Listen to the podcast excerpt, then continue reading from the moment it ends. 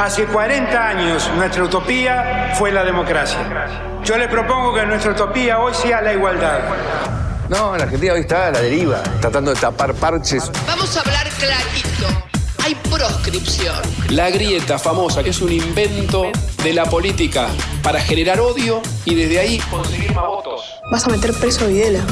A todos los responsables. Estamos trabajando en armar una estrategia para enfrentar la izquierda a nivel internacional. La izquierda tiene que pelearle y la peleamos todos los días. Si vos le tenés bronca, le tenés que pelear, pelear o que tenés bronca, pero lástima a nadie. La moneda ya está en el aire. Empieza cara o seca en FM Concepto.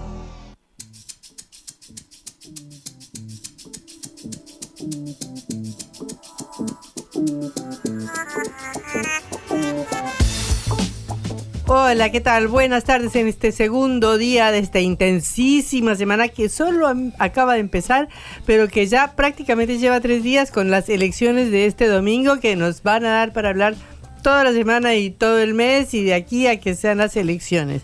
Estamos empezando Cara o Seca, esta producción de la Agencia Internacional de Noticias Sputnik.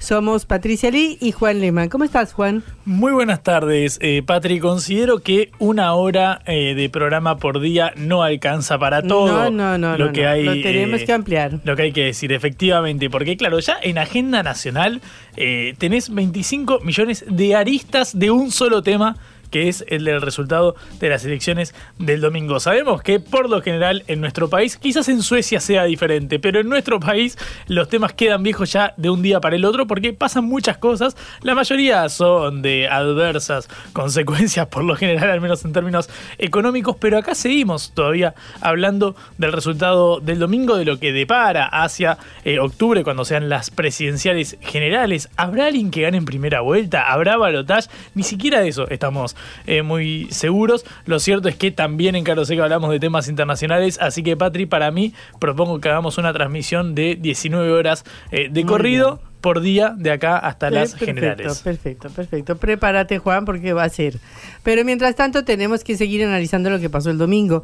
¿A dónde votaron a Milei? ¿Quién votó a Milei? Eso es un tema que vamos a, a discernir en nuestro programa. También, eh, por supuesto, vamos a meternos en las implicancias, los efectos eh, económicos, financieros, sobre todo eh, después de, bueno, este sorprendente triunfo. Es cierto, quedó una elección de, de, tercios como se había augurado. Lo, obviamente lo llamativo fue que la libertad avanza fuera la finalmente triunfante. Bueno, reaccionaron los mercados, luego reaccionó el gobierno. Vamos a ver qué puede esperarse de aquí hasta octubre. Quedan nueve semanas y media todavía para eh, la primera vuelta y lo cierto es que si hay una palabra que describe el escenario actual es incertidumbre. No sabemos muy bien para dónde va a ir la cosa. Y después pasaremos las fronteras a nuestro vecino país Paraguay, donde hoy se posesionó el nuevo presidente Santiago Peña.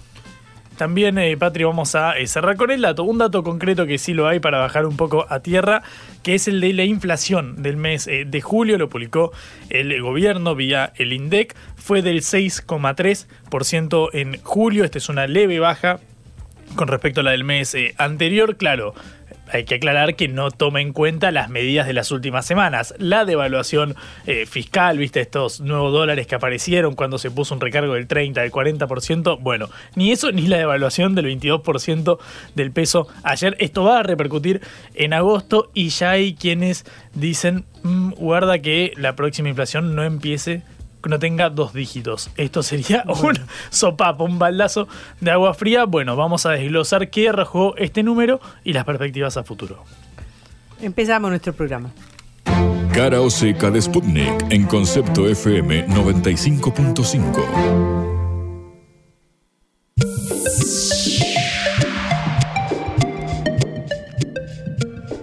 Bueno, a juzgar por su programa, eh, su programa liberal, la escuela austríaca, Hayek, Milton Friedman y todo lo que dice Javier Milei, todas las propuestas rimbombantes y eh, absolutamente disruptivas que tiene como terminar con el Banco Central, dolarizar el país, eh, voucherizar la educación pública, hacerlo algo parecido también con la salud, etcétera, etcétera, etcétera. Es decir, un programa que parece bastante impopular desde ya, eh, habría que preguntarse quiénes lo votaron, si lo votaron en la Recoleta o lo votaron las clases medias o lo votaron los sectores más pobres del país.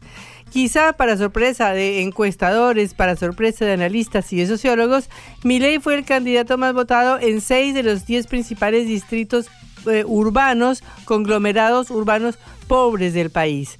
Ganó en ciudades y provincias que habían estado durante años en manos del peronismo. Por ejemplo, para tomar un caso, el departamento de los Andes, provincia de Salta, eh, recordemos que la provincia de Salta está al norte, en la frontera con Bolivia, eh, y allí, en esta eh, localidad de los Andes, de solo 6.000 habitantes, Milei consiguió el porcentaje más alto de los votos recibidos en todo el país, 63.29% triplicando los votos de Unión por la Patria que apenas llegó al 20% en una población que eh, en una provincia que generalmente vota peronista o aliados al peronismo. De manera que este es un, síntoma, un símbolo de, por, de, de, esta rara votación de mi ley que está atrayendo a sectores muy pobres y muy postergados del país. En realidad eh, también ganó en Salta, ¿no? Llegó casi con el 50% de los votos, es decir, fue el más votado en la provincia, sacó una de las mejores votaciones que haya en todo el país, en una provincia, como digo, otra vez pobre, como Salta y como son las provincias del norte argentino. Mm, también sacó una altísima votación en la Antártida, no se sabe bien por qué, pero sacó 63% de los votos, en realidad en una votación muy pequeña, pero esto es una cuestión indicativa o por lo menos diríamos anecdótica. La cuestión fundamental es que eh, Milei, como ya dijimos ayer, ganó en 16 provincias lo cual fue ayudado increíblemente por este desdoblamiento que hubo de las elecciones, porque em, todos los gobernadores prefirieron adelantar las elecciones para no sumarlas a, quedar traccionados por el resultado de los candidatos nacionales, por miedo a que perdieran. Y resulta que de esta manera ley quedó absolutamente liberado porque no presentó fórmulas en casi ninguna provincia del país, de manera que ahora en la elección nacional eh, resulta que todas las provincias que habían votado la mayoría eh, o una parte importante por Juntos por el Cambio y otra parte importante por el oficialismo, eh, terminaron votando prácticamente 16 provincias de 23 provincias argentinas más la capital por Javier Milei. Pero volviendo al tema del comienzo, lo que hay que analizar mucho y preguntarse por qué es la votación de mi ley en los grandes centros empobrecidos urbanos. Por ejemplo, Gran Resistencia. Resistencia es la capital de la provincia del Chaco. Y Gran Resistencia se llama lo que rodea a la ciudad de Resistencia, que tiene uno de los peores índices socioeconómicos de todo el país, con una pobreza del 54% y una indigencia del 14%, la peor de la Argentina. En esa provincia que hace 15 años gobierna el peronismo, ganó mi ley. Y en el distrito llamado San Fernando, eh, que es un distrito popular de resistencia, sacó el 32.91% de los votos por encima de los candidatos de Juntos y de Unión por la Patria. Otro lugar, Palpalá, en las afueras de Jujuy, provincia gobernada por el radical Gerardo Morales, también frontera con Bolivia. Uno de los distritos más pobres del país. 42% de pobreza y ley sacó 40.54. Casi como que la votación de ley siguiera la votación de la pobreza.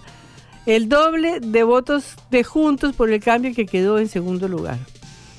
Lo mismo pasó en San Luis, eh, capital de la provincia de San Luis, este, en el municipio de Pueyrredón o en el partido de Pueyrredón donde sacó casi 50% de los votos, casi 20 puntos más que Juntos por el Cambio y tres veces más que Unión por la Patria en una provincia como San Luis, que ha sido peronista desde el retorno de la democracia con el reino de los hermanos Rodríguez a que perdieron la elección a gobernador última con Juntos por el Cambio. Y de cualquier manera perdió Juntos por el Cambio, perdió Unión por la Patria y ganó Milei con el 50% de los votos.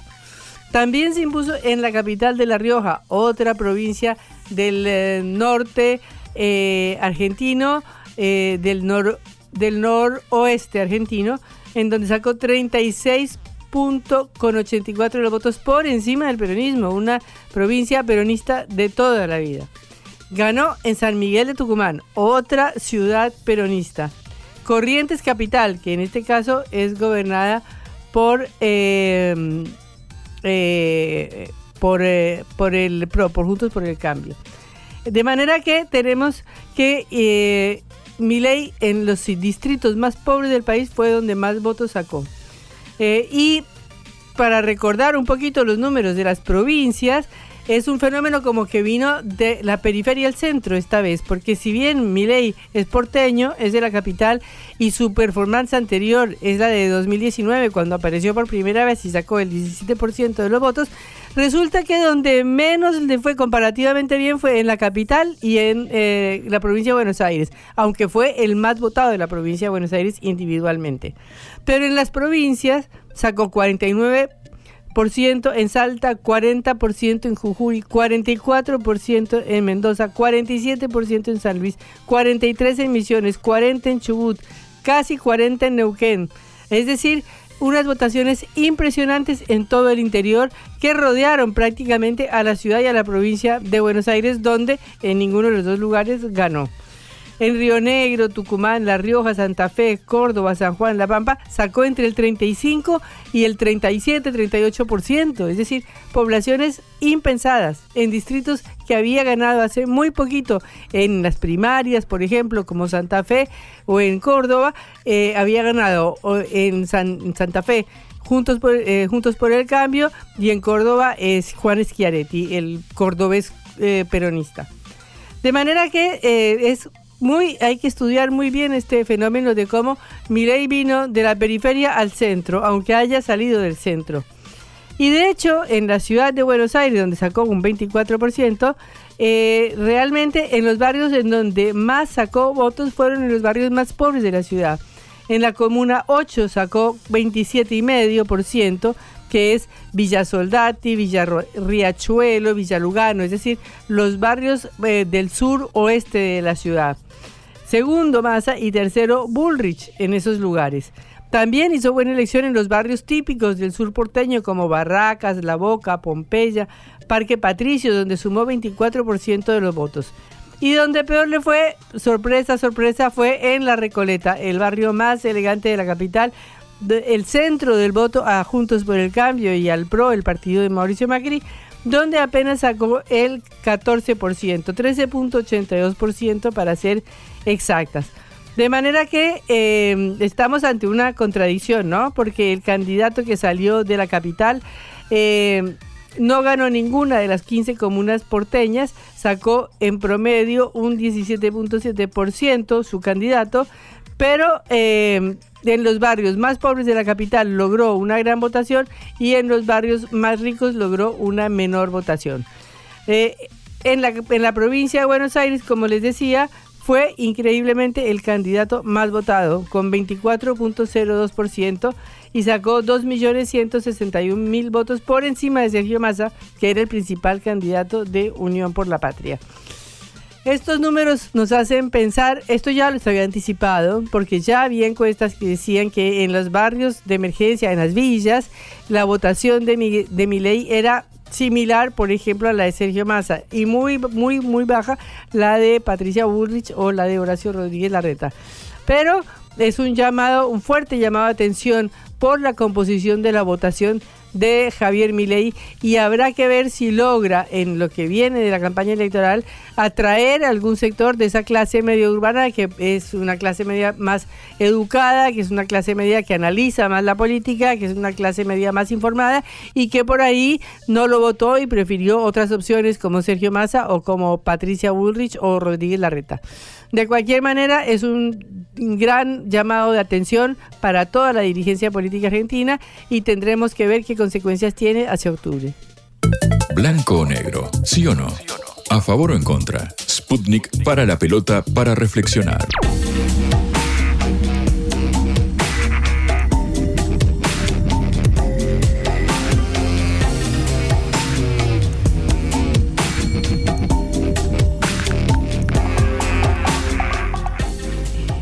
Las consecuencias económicas de la votación del domingo fueron inmediatas, eh, como fue, como se demostró en la devaluación que impuso el gobierno argentino, el Banco Central, el día de ayer, en la cual el dólar pasó a 365 pesos, el dólar eh, oficial, y el dólar eh, paralelo subía a más de 700 pesos el día de hoy, es decir, como consecuencia directa de esta devaluación. Eh, es un- una cuestión que está preocupando a todos, eh, la situación económica del país, está preocupando qué va a pasar de aquí a las elecciones de octubre, está preocupando qué va a pasar con el eh, nuevo gobierno, qué medidas traerá, qué pasa con las medidas disruptivas de mi ley, qué pasa si todas las propuestas de mi ley están aumentando ya mismo la inestabilidad económica porque están llevando al gobierno a tomar quizás alguna serie de medidas que no hubiera tomado antes. ¿Qué pasa con el Fondo Monetario Internacional? Por ejemplo, Milei reveló que ya se comunicaron con su hermana, eh, su hermana es la jefe de campaña de Milei, Karina, eh, y ya le están preguntando a Milei qué hacer con el país. De manera que eh, la preocupación de qué va a pasar con la economía, qué va a pasar con el FMI, que se reúne la semana que viene para definir, al final de cuentas, aprobar el nuevo acuerdo con Argentina y hacer un, desembolso de más de 10 mil millones de dólares. Todos son temas que nos están preocupando enormemente. Estamos en línea con Federico Cirulnik, economista del Centro de Estudios Scalabrini Ortiz, para hablar sobre estos temas.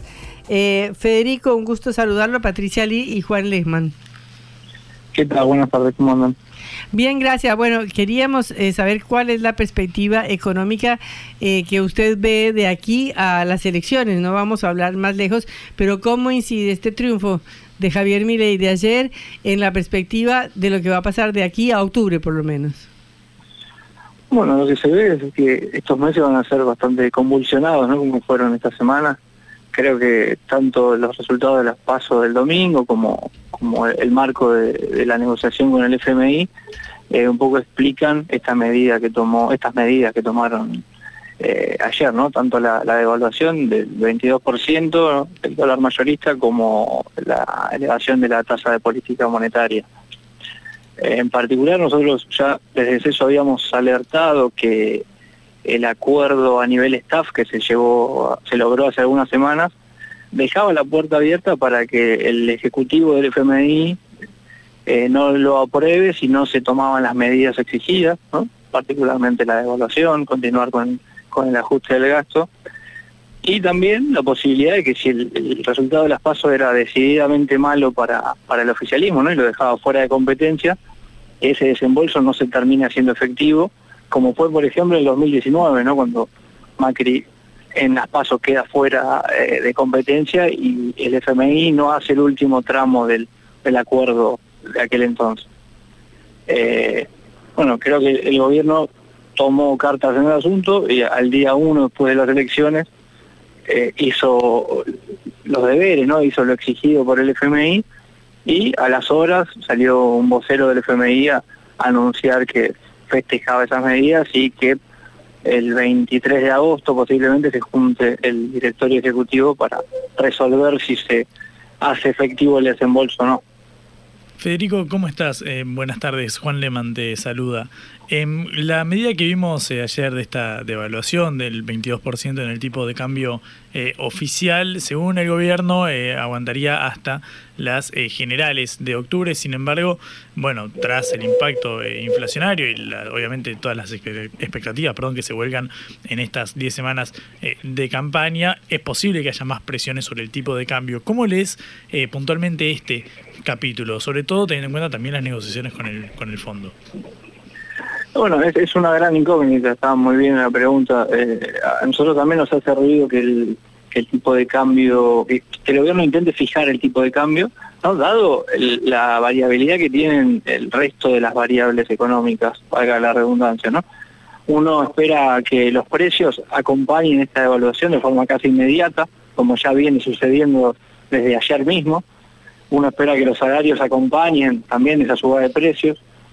Entonces, si no hay ningún ancla que, que pueda justificar ¿no? esa devaluación que genera alguna competitividad para tratar de frenar el drenaje de reservas, bueno, lo más probable es que en un mes, en dos semanas o en un mes y medio, ahí sí no te sabría decir el plazo, eh, pero se, vuelva a necesitar o se vuelva a exigir desde el FMI una devaluación, ¿no?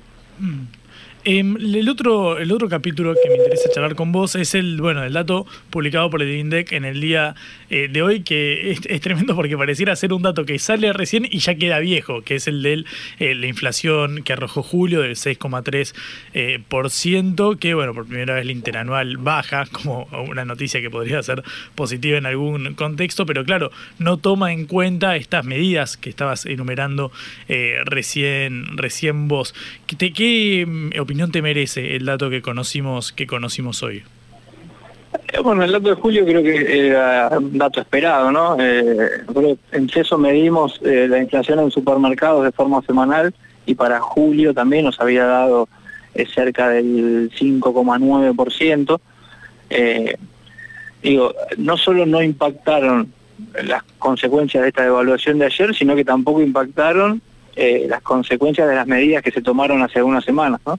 La aplicación de impuesto país a las importaciones y particularmente el dólar agro, que al incluir al maíz, el maíz es uno de los insumos para la producción de carne, también presionó sobre los precios de, la carne. ¿no? Mm. Eso se va a ver recién en la inflación de agosto, a eso hay que sumarle las presiones que vengan a partir de la devaluación, eh, los aumentos en los regulados, ¿no? que naftas, combustible, por ejemplo, tenían pactado 4% mensual hasta el mes de agosto, pero ya se rumorea que, hay eh, nuevas negociaciones pues, a, partir de esta devaluación de ayer, con lo cual va a estar caliente tanto agosto como posiblemente septiembre.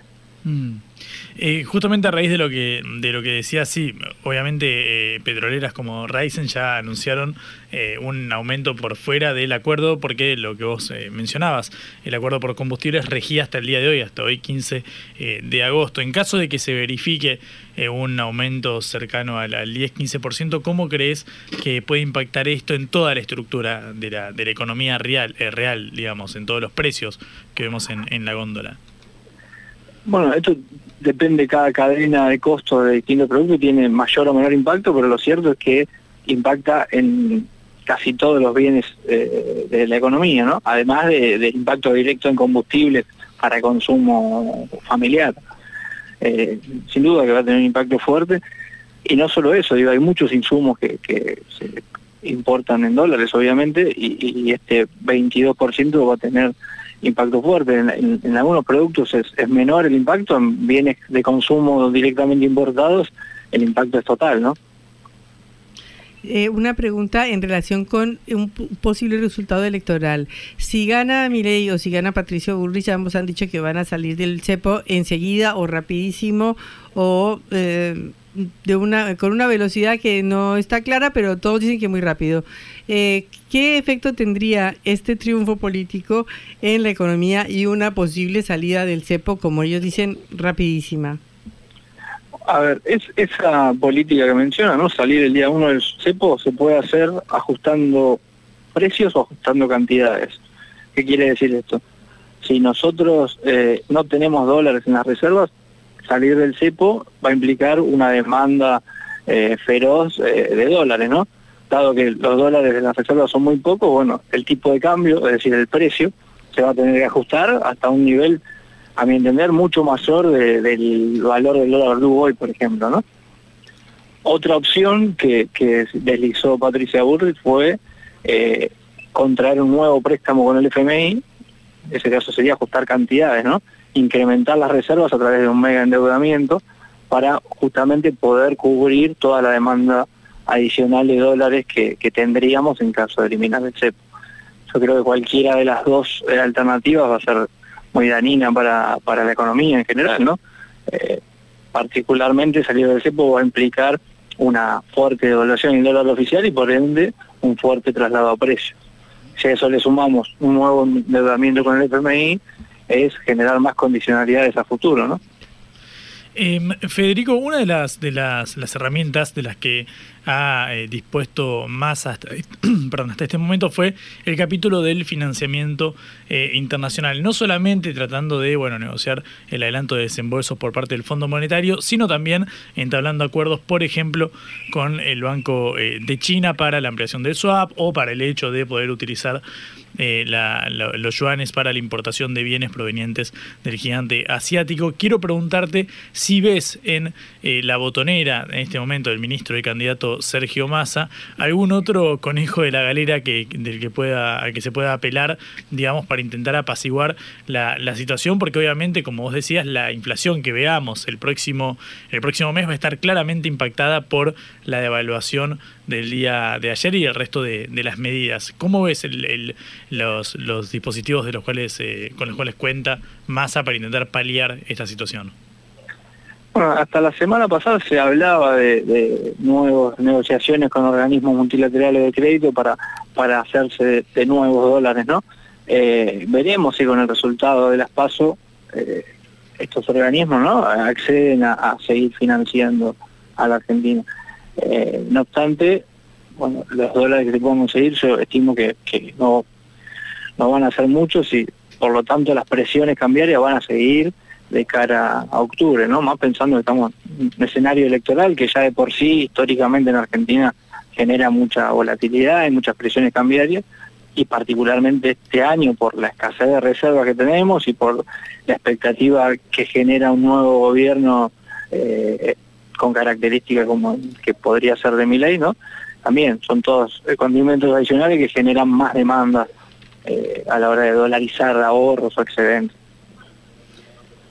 Eh, una pregunta relativa a lo que va a pasar la semana que viene en la cumbre de los BRICS, en donde Argentina ha pedido ingresar al Banco mm, de Desarrollo de los BRICS, también a los BRICS, pero bueno, tiene una expectativa puesta en esto.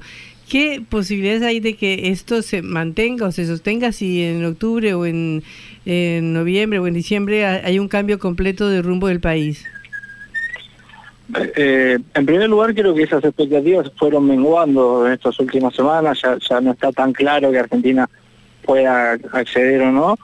Eh, creo que si se da un cambio de gobierno, más difícil aún va a ser ¿no? que Argentina pueda acceder a, los BRICS. Hay, varias alternativas, pero eh, no depende exclusivamente de, Argentina, sino más bien de las decisiones que tomen los distintos países que, componen el bloque. Mm. Em, Federico, una eh, última y quiero volver aquí a un cable a tierra vinculado a la evolución de los ingresos, porque obviamente en caso de que la inflación que salga el próximo mes tenga dos dígitos en, en, su valor y que esto puede repetirse en, septiembre, digo, a la luz de, obviamente, siempre teniendo en cuenta los efectos de las medidas del propio gobierno a partir del resultado electoral. ¿Cómo ves la carrera entre los eh, salarios y la, y la inflación, sobre todo de los salarios formales, porque sabemos que los informales vienen eh, perdiendo desde hace ya varios años, pero ¿cómo ves este capítulo?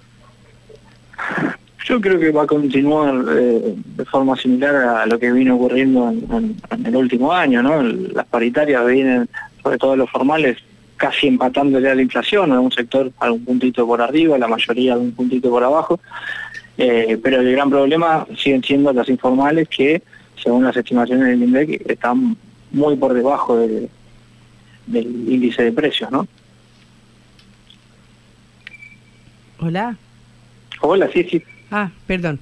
Eh, bueno, Federico, muchísimas gracias por esta comunicación con Cara Oseca. No, por favor, gracias a ustedes por llamarme. ¿eh? Muchas gracias. Hasta luego. Era Federico Cirulnik, economista del Centro de Estudios Calabrini Ortiz. Reflexión y análisis de las noticias que conmueven a la Argentina y al mundo.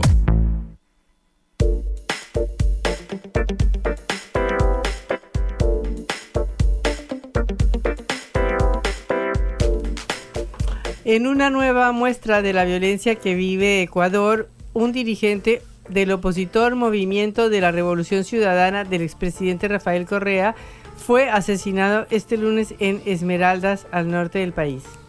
Se trata de Pedro Briones, que recibió un balazo eh, y que murió y que es el tercer asesinato importante de un dirigente político después del asesinato del alcalde de Manta, del asesinato eh, hace muy pocos días de Fernando Villavicencio, el candidato presidencial que se oponía precisamente al movimiento de Rafael Correa y ahora este dirigente Pedro Briones.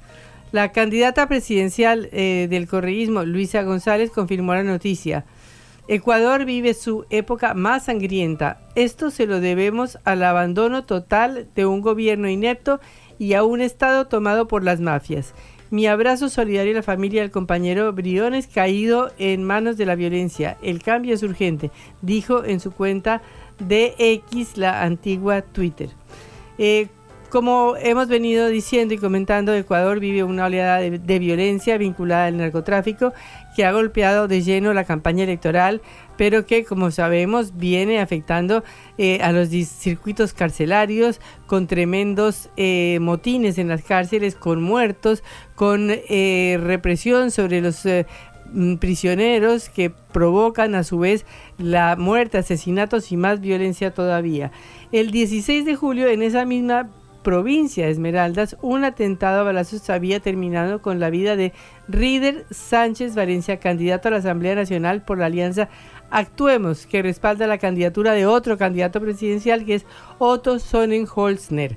De manera que el país sigue eh, con una violencia que está afectando directamente a la campaña, que está afectando directamente a los candidatos y nos recuerda otras violencias parecidas como las de Colombia, en donde el candidato Luis Carlos Galán fue asesinado ya por los años 80. Eh, después el candidato... Em, eh, Camilo Pizarro, que era candidato del M19 a las elecciones, varios candidatos que estaban dirigidos, estaban relacionados con las eh, Partido Comunista, como los candidatos que hubo en los años 85 y 86, cuando murieron cerca de 3.000 personas dirigentes de la eh, lo que llamó en ese momento Unión, Patriótica y que eran candidatos del Partido Comunista y de las Fuerzas Armadas Revolucionarias de Colombia que habían salido de la, de la guerrilla y de la lucha armada para integrarse a la lucha civil y para participar en elecciones.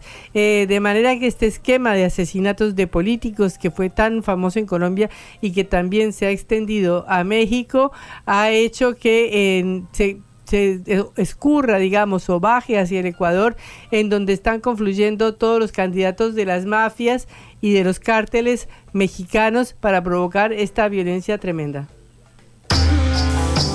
La vuelta al mundo en la vuelta a casa.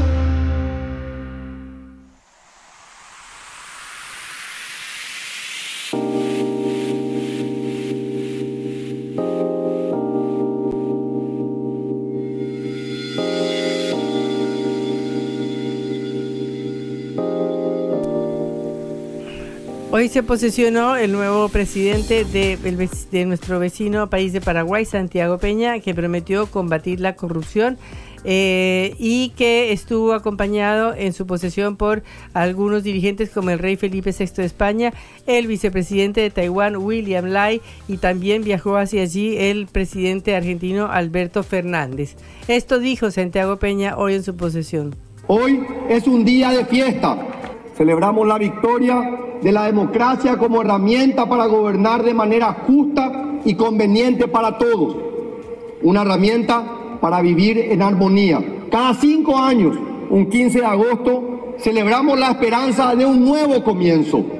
Un comienzo que nos acerque a la patria soñada que nos hablaba nuestro gran maestro y poeta Carlos Miguel Jiménez. Mi alma rebosa de gratitud hacia el pueblo paraguayo. Peña, un economista de 44 años, se ha convertido en el gobernante más joven de esta democracia paraguaya y es considerado el seguidor, el continuador del exmandatario Horacio Cartés, que gobernó entre 2013 y 2018, para quien tuvo palabras de agradecimiento por su perseverancia y paciencia para construir consensos. Cartes es un empresario muy rico y muy conocido en Paraguay, eh, presidente del partido oficialista, Partido Colorado, eh, que ha sido sancionado por Estados Unidos por eh, unas acusaciones de corrupción y de, de tráfico y de contrabando. De, manera que en medio de esta, esta situación, eh, un partido colorado que es el que ha gobernado por más tiempo a la República Paraguaya, ahora se posesiona su nuevo presidente que también es parte del Partido Colorado de Paraguay y queremos hablar eh, con un eh, periodista para que nos cuente qué se espera de este nuevo mandato. Estamos en línea con Esteban Caballero, analista desde Asunción. Esteban, un gusto saludarte, Patricia Lee y Juan Reimann desde Buenos Aires. Buenas tardes, Patricia. Un gusto estar con ustedes. Eh, bueno, Adelante. Eh, ¿qué esperamos de esta posesión de eh, Santiago Peña?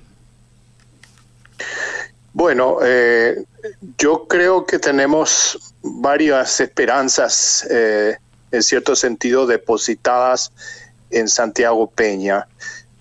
Una de ellas es que él traiga a la gestión pública un manejo, digamos, más eficiente, una idea de gestión basada en resultados, que subsane las ineficiencias que ha tenido el aparato estatal en Paraguay por muchos años y que lo ha hecho eh, poco eh, eficaz y poco eficiente. Yo creo que esa es una de las eh, esperanzas que se tiene por el carácter tecnopolítico, digamos, que tiene el equipo eh, que él escogió junto con obviamente el expresidente Horacio Cartes y que se inaugura mañana eh, en la gestión ya más concreta del Estado paraguayo. Esa es una de las esperanzas. Evidentemente que también hay varias eh, incógnitas. la más importante es si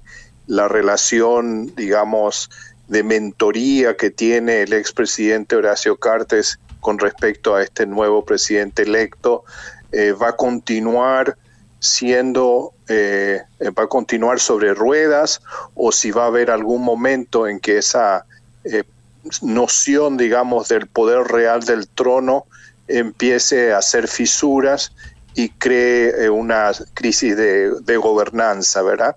Justamente por el peso que tiene todo lo que es la acusación o la designación del expresidente como significativamente corrupto por el Departamento de Estado, pero también eh, sancionado por el Departamento del Tesoro de Estados Unidos en cuanto a la posibilidad de hacer negocios con esas empresas del grupo Cartes, ¿verdad?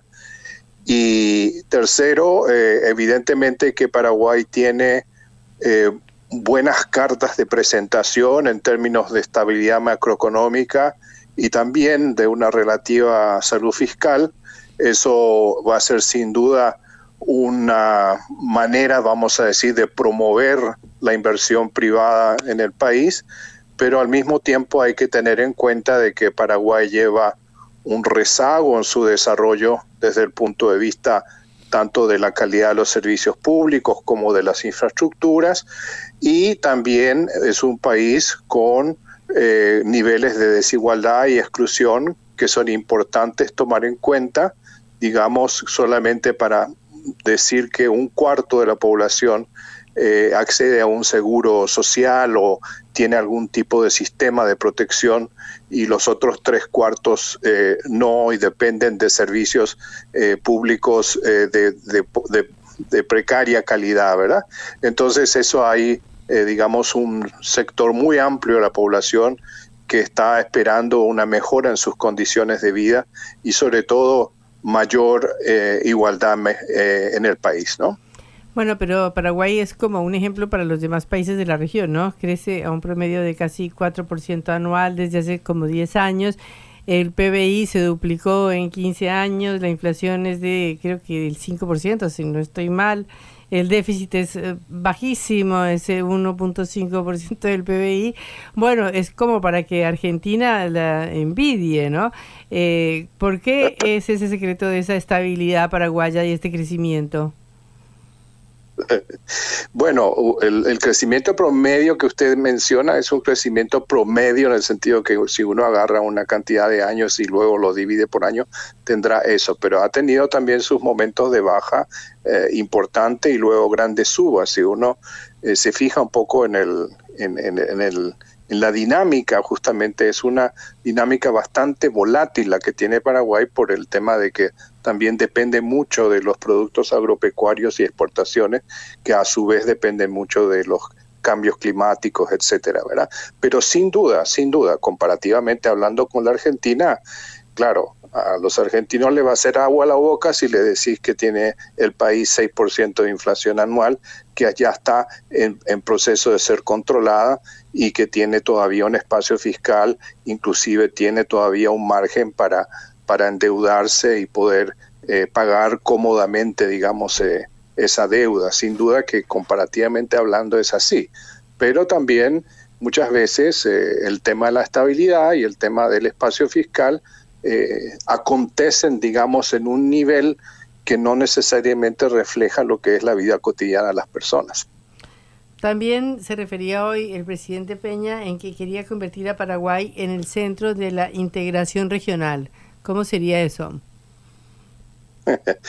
bueno, eh, yo creo que él tiene un poquito de, tiene, tiene, habla mucho de esta idea de la grandeza del Paraguay, eh, tiene mucho optimismo y tiene razón también en la necesidad de levantar el perfil de Paraguay, que siempre ha sido un país eh, de bajo perfil, de baja visibilidad, y él quiere de alguna manera subsanar eso, ¿verdad?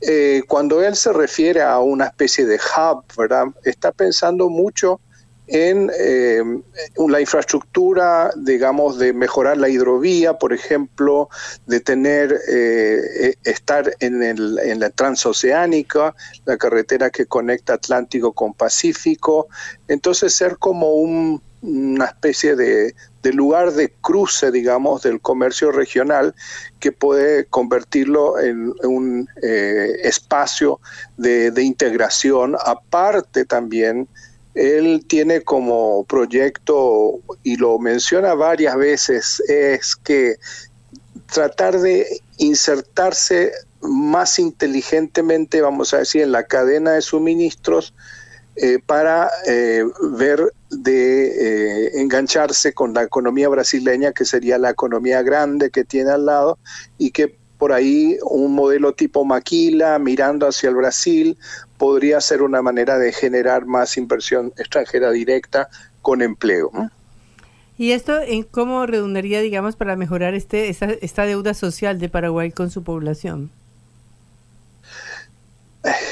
Yo creo que la clave está en qué tipo de trabajo, qué tipo de empleo, ¿verdad? Él dijo hoy algo que a mí me parece que es un punto de consenso, vamos a decir. Queremos crear 500 mil empleos y habló de empleos de calidad. Eso es muy, muy importante. ¿Por qué? Porque el, en el Paraguay 65% de la fuerza de trabajo está eh, en situación de informalidad. Entonces hay muy poco acceso a beneficios o a seguros o cualquier sistema, digamos, jubilatorio mediante el trabajo. El trabajo sirve para generar ingresos y muchas veces ni siquiera alcanza para el sueldo mínimo. Entonces, eh, el tema de inversión y creación de puestos de empleo con eh, un sector productivo eh, más formal generaría contratos que sean mucho más decentes desde el punto de vista del código laboral y que podrían generar eh, mayores beneficios para el trabajador y el empleado, etcétera. La última eh, pregunta, Esteban, este eterno dilema de Taiwán, Paraguay y China. ¿Cómo hace una economía como la paraguaya para no estar integrada con la China en un momento en que eh, este gigante asiático es el primero de muchos países o el segundo socio comercial de toda la región? Sí, bueno, eh, usted sabe que eh, Paraguay, eh, el, país del cual más importa es China. Y Paraguay ha exportado a China a través de terceros. Entonces la relación comercial con China ha existido y existe y es bastante dinámica. el, tema es que ahora se está volviendo como muy evidente esta situación de que en realidad Paraguay es el último país sudamericano que tiene una embajada de Taiwán en su país. Y está tratando de alguna manera, yo veo eso como medio peligroso, vamos a decir, porque está tratando de eh, manejarse en, en, doble carril. Por un, por un lado, mantener esa relación comercial con China y por el otro también escoger y, fortalecer la alianza de muchos años que tiene con, con, Taiwán y donde Taiwán le puede ofrecer muchísima asistencia técnica, inversión y de hecho está mucho más eh, abierto a esa hora porque está viendo que se le están cayendo los, eh, lo que eran los pequeños países latinoamericanos que todavía reconocían a Taiwán Hoy queda Guatemala en Centroamérica, si no me equivoco, y Paraguay en Sudamérica. Entonces, la idea es sacarle poco de provecho a esa, ese interés que tiene eh, ya muy, mucho más fuerte hoy día Taiwán de mantener un pie en Sudamérica. ¿no? Muchísimas gracias Esteban por esta comunicación con Carlos Seca. Hasta luego. Al contrario, hasta luego.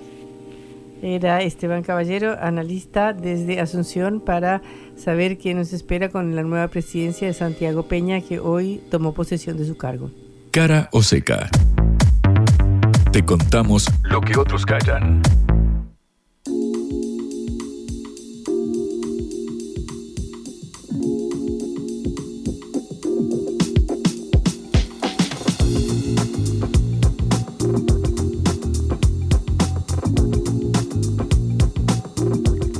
La cifra del día, Juan. Efectivamente, Patrick, hay que ver cuánto dura, pero lo cierto es que según el INDEC, el aumento de precios durante el mes pasado, durante el mes de julio, fue del 6,3% lo cual lleva la inflación interanual, es decir, la de los últimos 12 meses, comparando con la foto de julio del año pasado, al 113,4%. Y una que a mi juicio es la más llamativa, digamos por lo simbólico, es que la eh, variación acumulada de lo que va del año en este 2023, los precios ya aumentaron 60%. Entre enero y julio, 60,2%. ¿Sabes cuánto, cuál era la inflación presupuestada antes de la sequía? Antes de todo, en octubre del año pasado, Patri, 60%. En siete meses tuvimos la inflación que se había pronosticado para todo este año, según obviamente el eh, gobierno, cuando envió el proyecto de presupuesto allá eh, al Congreso. Algunos ejes importantes, me parece, para eh, remarcar. Por un lado, eh, el hecho de que, eh, bueno, esta se eh, constituye una leve suba con respecto a la inflación de junio, que había sido del 6%, y recordamos, se termina esta racha de dos meses consecutivos, mira lo que es una racha, ¿no? Ya festejamos cualquier cosa, Patri. Que, bueno, veníamos del 8 en abril, 7,8 en mayo, 6 en junio, ahora repunta levemente al 6,3. la que sí se cortó fue la, la racha de aumentos de la inflación interanual. Claro, como venía acelerándose eh, la dinámica de precios, entre agosto del año pasado y julio de este año, en esos 12 meses, la inflación interanual venía subiendo. Primero fue del 79, después del 83, 88, 89, 90, 95, así hasta que, bueno, llegamos a la friolera de 115%. Bueno, ahora en este caso, 113,4% estamos hablando de números que son abismales, es de inflación interanual de las más altas de los últimos 32 años. Ahora, si este era el lado positivo, Patri, eh, claro, hay que tener en cuenta que esto no contempla eh, la devaluación del día de ayer del 22%, el salto en el tipo de cambio eh, oficial en el tipo de cambio eh, mayorista por encima de los 350 y 360 pesos respectivamente, con lo cual esto va a impactar indefectiblemente en la inflación que venga. Hay quienes dicen, lo que charlamos antes, Patri, que la inflación del mes de agosto, que se conozca dentro de 30 días, va a rondar el 10%. 12% e incluso más, incluso más. Esa es la preocupación, que ya empiece con dos cifras, por lo cual por esto decía al principio, hay que ver cuánto dura la foto actual. Sin embargo, obviamente, aún si se estabilizara, estamos hablando de números que son realmente eh, muy altos, como es el 6%, pero todo indica que eh, a, raíz de la incertidumbre eh, financiera y a raíz de las medidas adoptadas, sobre todo en cuanto a la devaluación y la medida del tipo de cambio oficial, va a repercutir indefectiblemente en los precios. Para destacar, Patri, el aumento en los alimentos, que es lo que, donde siempre siempre hacemos hincapié en este programa, fue del 5,8%.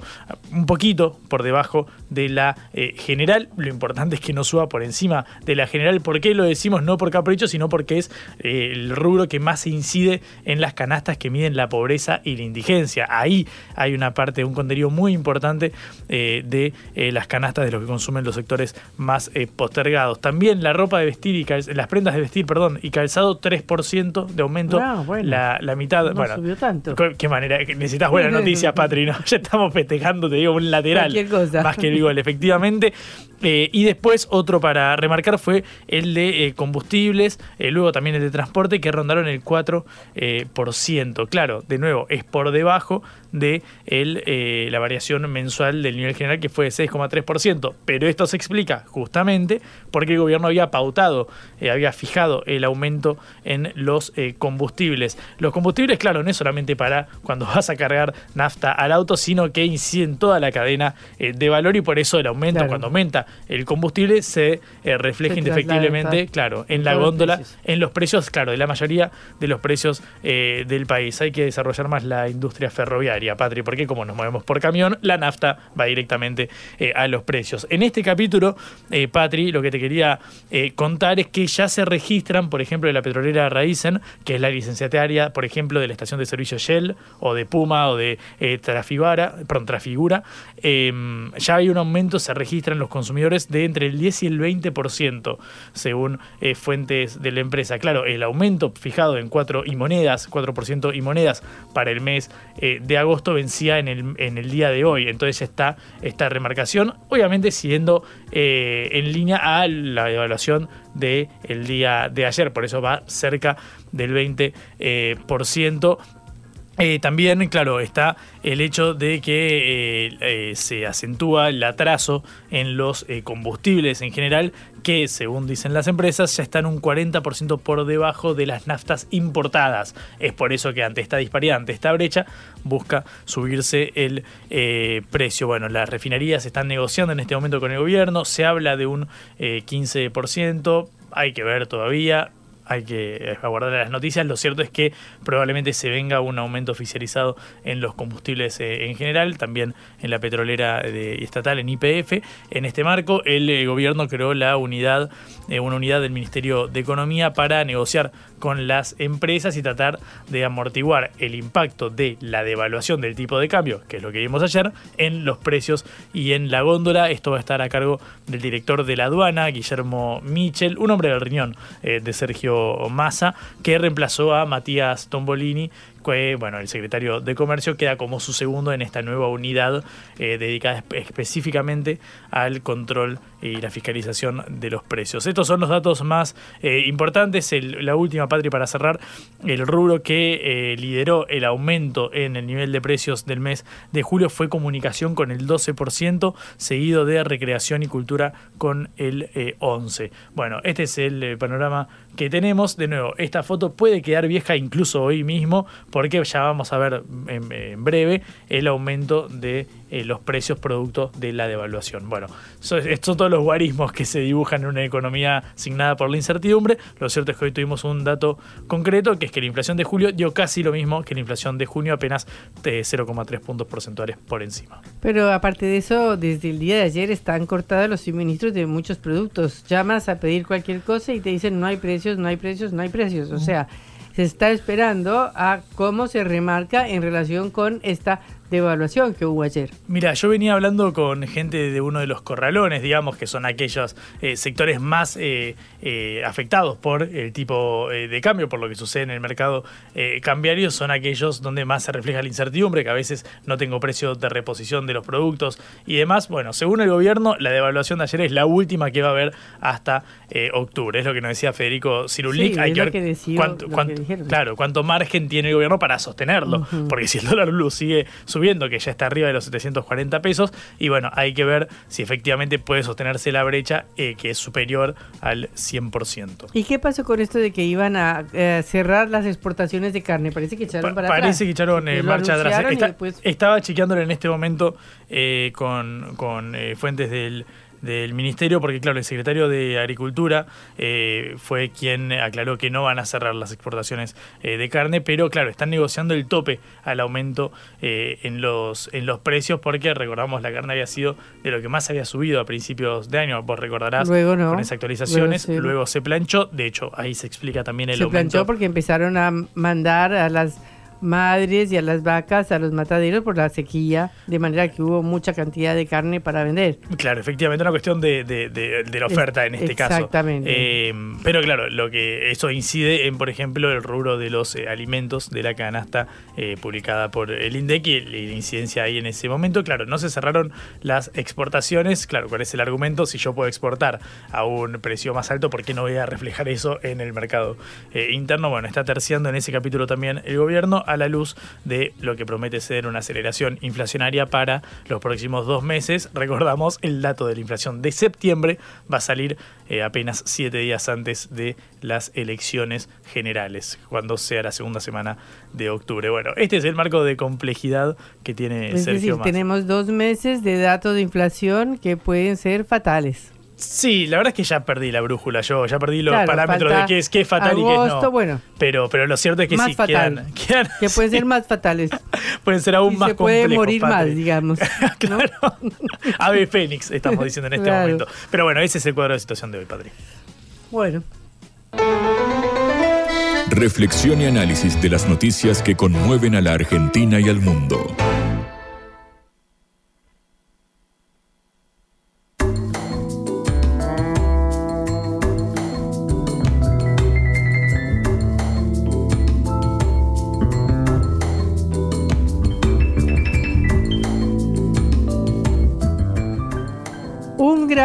Jurado del estado de Georgia en Estados Unidos imputó este lunes al expresidente Donald Trump por supuestamente intentar manipular los resultados de las elecciones de 2020 en ese estado, donde el demócrata Joe Biden ganó por un estrecho margen y terminó dándole la victoria general en las elecciones de 2020.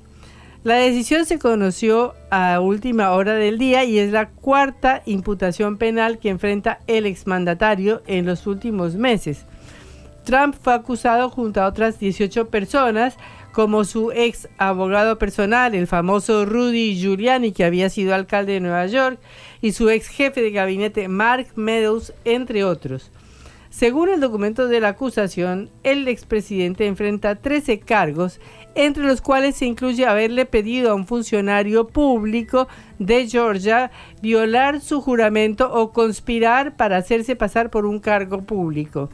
Eh, el origen de esto fue una llamada entre Trump y el secretario de Estado de Georgia, en ese momento Brad Raffensperger, en el cual aparentemente mm, Trump le habría pedido eh, algo relacionado con el resultado de las elecciones en Georgia. Y parece que habría hecho varios intentos parecidos de llamar a distintos eh, socios o a distintos funcionarios de Georgia para ver si podía lograr eh, un resultado que le fuera favorable.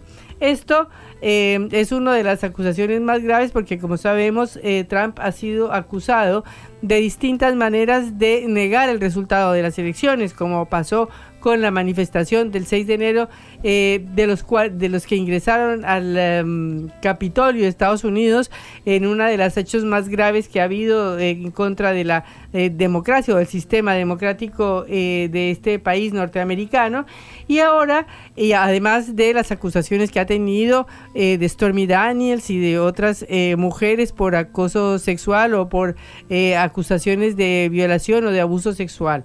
De manera que eh, esta nueva acusación eh, que se hace en Georgia y que es eh, para mm, justificar que Trump eh, quiso atentar contra el resultado electoral en el cual fue ganador Trump, em, Joe Biden, es un nuevo obstáculo para su campaña presidencial, porque ya sabemos que Trump está siendo candidato por el Partido Republicano o precandidato por el Partido Republicano para las nuevas elecciones.